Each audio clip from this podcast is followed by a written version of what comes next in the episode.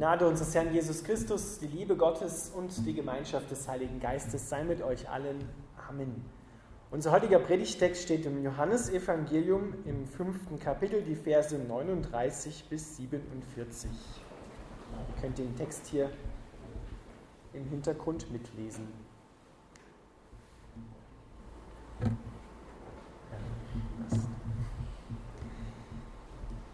Ihr forscht in der Schrift weil er glaubt, dass sie euch das ewige Leben geben kann. Und gerade sie verweist auf mich. Dennoch weigert ihr euch, zu mir zu kommen, damit ich euch das ewige Leben schenken kann. Eure Zustimmung oder Ablehnung kümmert mich nicht, weil ich weiß, dass ihr Gottes Liebe nicht in euch habt. Ich bin im Namen meines Vaters gekommen, aber ihr wollt mich nicht akzeptieren, obwohl ihr andere, die nur in ihrem eigenen Namen auftreten, bereitwillig akzeptieren werdet.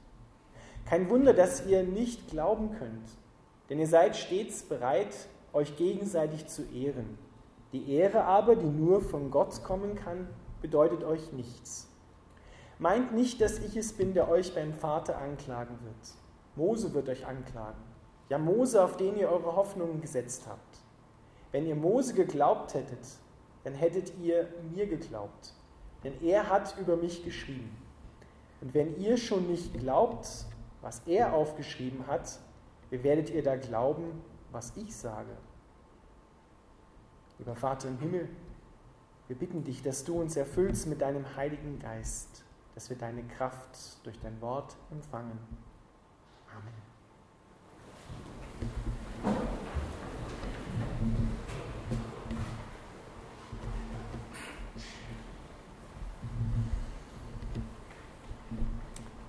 Ihr Lieben, Paulus schreibt am Anfang des Römerbriefes im Kapitel 1, der Vers 16, ich schäme mich des Evangeliums nicht, des Evangeliums von Jesus Christus, denn es ist eine Kraft Gottes, die selig macht, die rettet alle, die daran glauben. Ich schäme mich nicht. Ich habe in der Vorbereitung auf diesen Text heute aus dem Johannesevangelium so empfunden, dass Jesus Christus das auch uns gegenüber sagt. Ich schäme mich deiner nicht. Ich stehe zu dir. Ich schäme mich für dich nicht. Ich bin gekommen, um zu dir zu stehen, um alles, was dich fertig machen will, kaputt machen will, auf mich zu nehmen, es mich treffen zu lassen.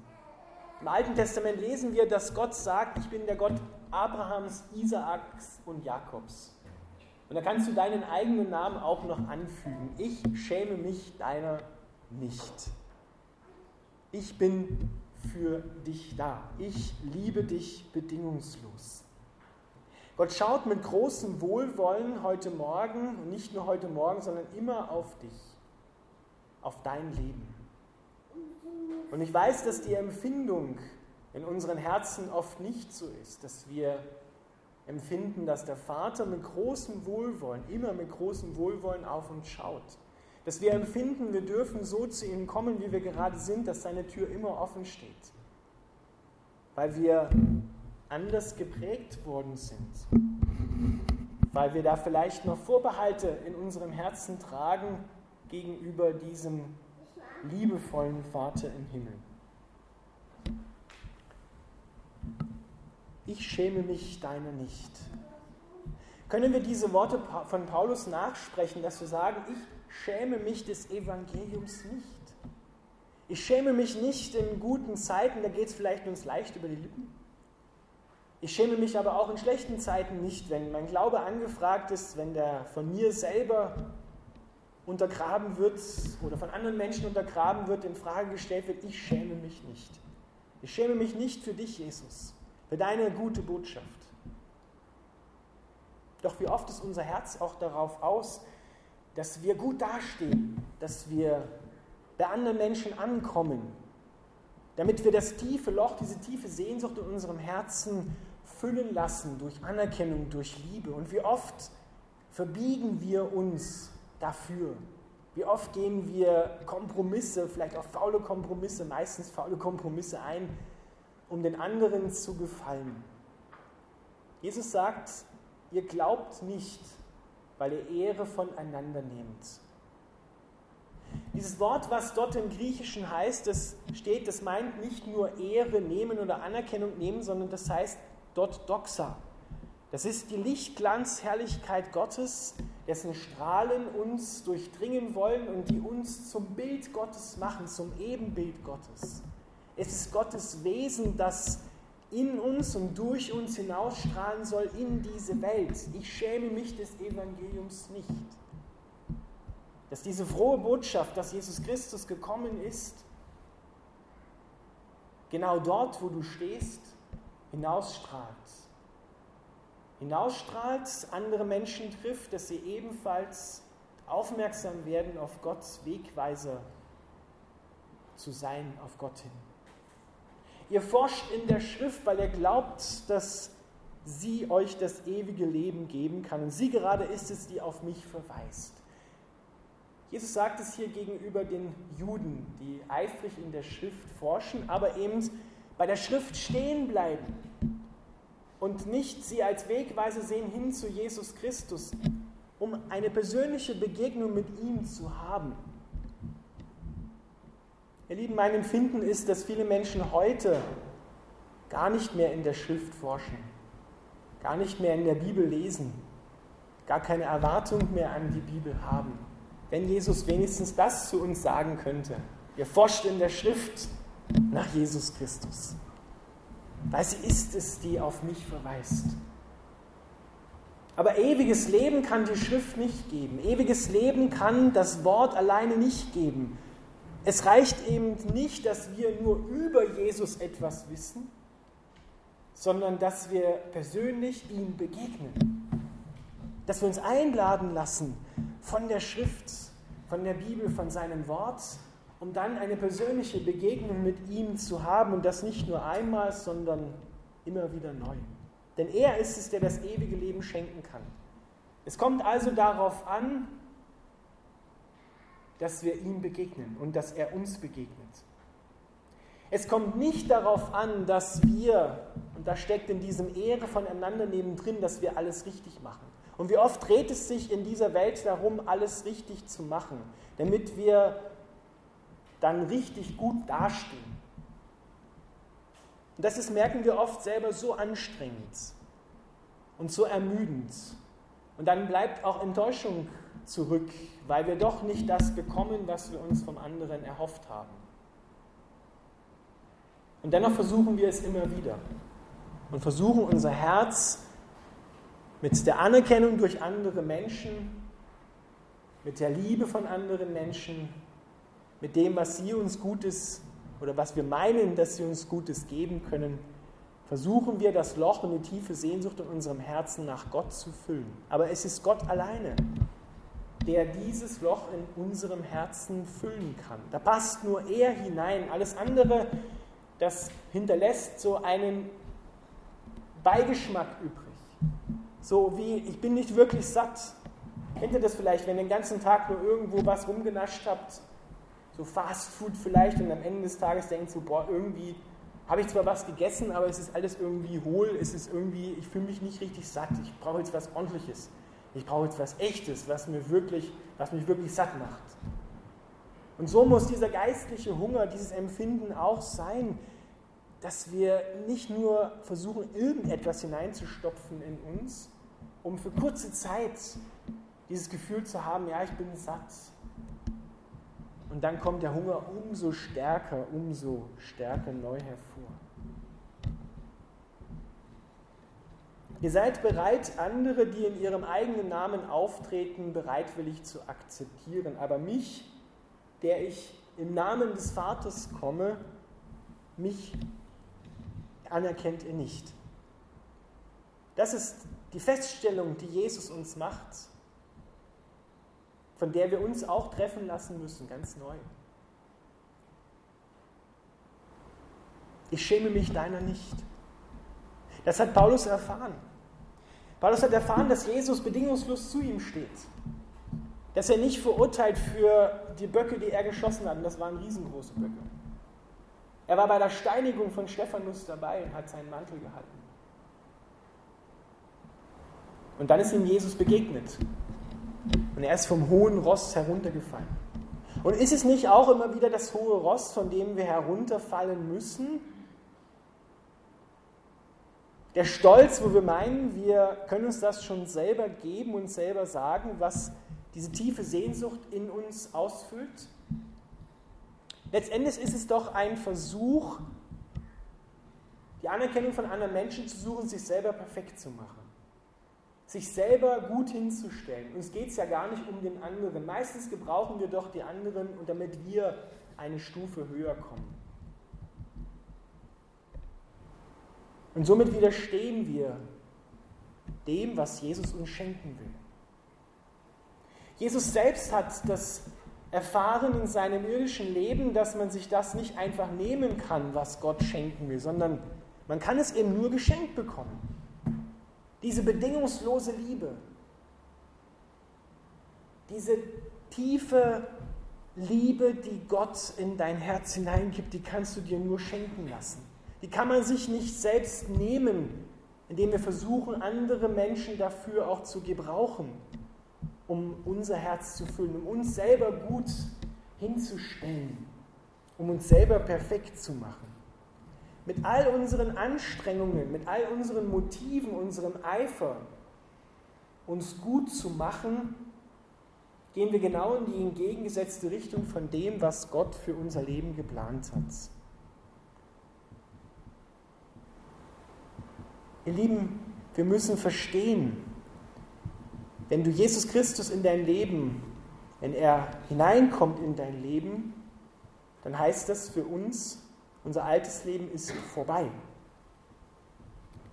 Wir haben heute unterstützen ein kleines Baby getauft. Wenn wir getauft werden, dann werden wir hineingetauft in den Tod von Jesus. Unser altes Ich das immer wieder versucht, selbst, ich, meiner, mir, mich, sich zu perfektionieren, sich anzustrengen, gut dazustehen, von anderen die Anerkennung zu hamstern, zu suchen, das kommt zum Tod. Und wir müssen verstehen, dass wir von dieser Welt, von dieser Anstrengung auch gestorben sind und hineinverpflanzt wurden in das Reich seines Sohnes, seiner Liebe, sagt Johannes in seinem Evangelium. Dort finden wir uns wieder. Und dort gelten ganz andere Regeln, ganz anderes Leben, überhaupt Leben. Das andere ist kein Leben, das ist nur ein Scheinleben. Und dort gilt eben, du kannst das nur geschenkt bekommen. Da brauchst du dich nicht zu revanchieren dafür, da brauchst du dich nicht anzustrengen dafür. Das geht eben nur dass du es geschenkt bekommst. Und wie oft ist es so, dass wir uns revanchieren wollen für das Gute, was andere Menschen uns getan haben. Wie oft wir sagen, na, das kann ich schon alleine keine Hilfe annehmen. Aber ihr lieben Selbstgenügsamkeit und dieser Stolz, der darin verborgen ist, der ist am Kreuz gestorben. Wir sollten uns für gestorben halten, sagt Paulus. Diesem alten Leben gestorben halten. Du kannst eben nur vom Vater alles geschenkt bekommen. Das kratzt an unserem Stolz und das soll es auch. Das soll auch an unserem Stolz kratzen. Denn den müssen wir wirklich ablegen. Diesen Stolz, der Gott aggressiv widersteht.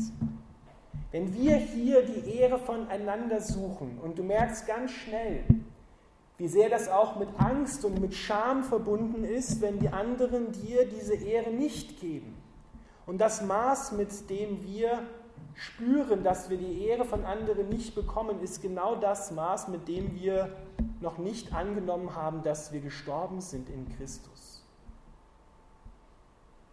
Nochmal, das Maß, mit dem wir spüren, dass wir Angst und Scham in unser Leben hineinlassen, wenn wir diese Anerkennung und Liebe von anderen nicht bekommen. Das ist genau das Maß, in dem wir noch nicht Christus in diesen Herzensbereich hineingelassen haben, wo wir noch nicht ange, anerkannt haben, dass wir gestorben sind, diesem alten Versuch, sich selber hochzuarbeiten. Und dort muss Christus rein. Dort muss diese Wahrheit rein, du bist gestorben mit Christus am Kreuz und du bist mit ihm auferweckt worden zu neuem Leben. Und du bekommst alles geschenkt. Wie oft sind wir verhaftet in diesem Mangeldenken? Wie oft denken wir,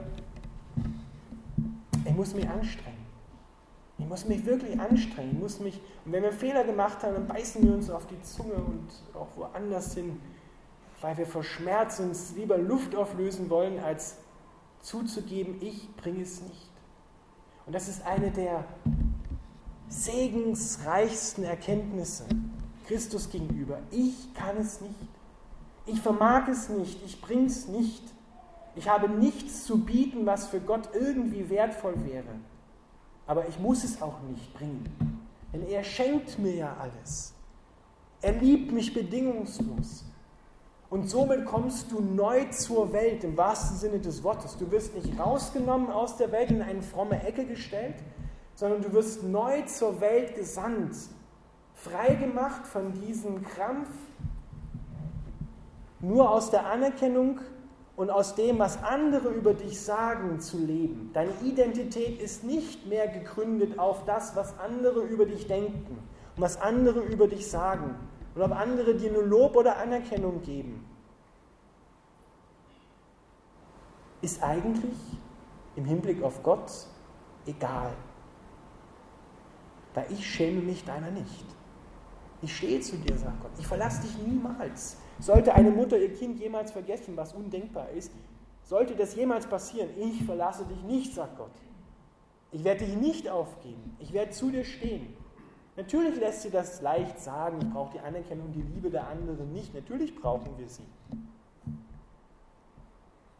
Aber wir müssen immer wieder erkennen, dass das nicht das Fundament unseres Lebens sein darf. Weil dann sagt Jesus, dann glaubst du nicht, dann vertraust du mir nicht. Zum Glauben gehört das sich verlassen auf Christus dazu. Ich muss mich verlassen. Nicht mehr bei mir bleiben, sondern bei Christus bleiben, weil er mich hält. Ich kann mich nicht halten. Deine Freundin, dein Ehepartner können die Sehnsucht in dir nicht füllen, dich nicht halten. Niemand kann das außer Gott. Der kann dich halten. Deswegen musst du dich auf ihn verlassen. Zu ihm gehen und bei ihm bleiben. Und die Schrift, das Wort Gottes leitet uns dorthin, immer wieder. Aber es ist eine persönliche Begegnung, die ich brauche mit dem Auferstandenen. Bleibt also nicht dabei stehen bei der Schrift, dass ihr nur Wissen über Christus habt, sondern begegnet ihm persönlich. Immer wieder neu. Und lass dich neu füllen mit dieser Wahrheit, dass du gestorben bist und mit ihm zu neuem Leben hinweggewonnen bist. Du lebst zwar hier in dieser Welt, aber du bist nicht mehr von dieser Welt. Du bist von seinem Königreich, in dem ganz andere Lebensregeln gelten als hier auf dieser Erde. Und das macht dich frei. Und das macht auch andere Menschen durch dich frei. Und dadurch strahlt die Herrlichkeit Gottes, die Doxa Gottes mitten in diese Welt hinein, vertreibt alle Finsternis und bringt Menschen zum neuen Leben. Amen.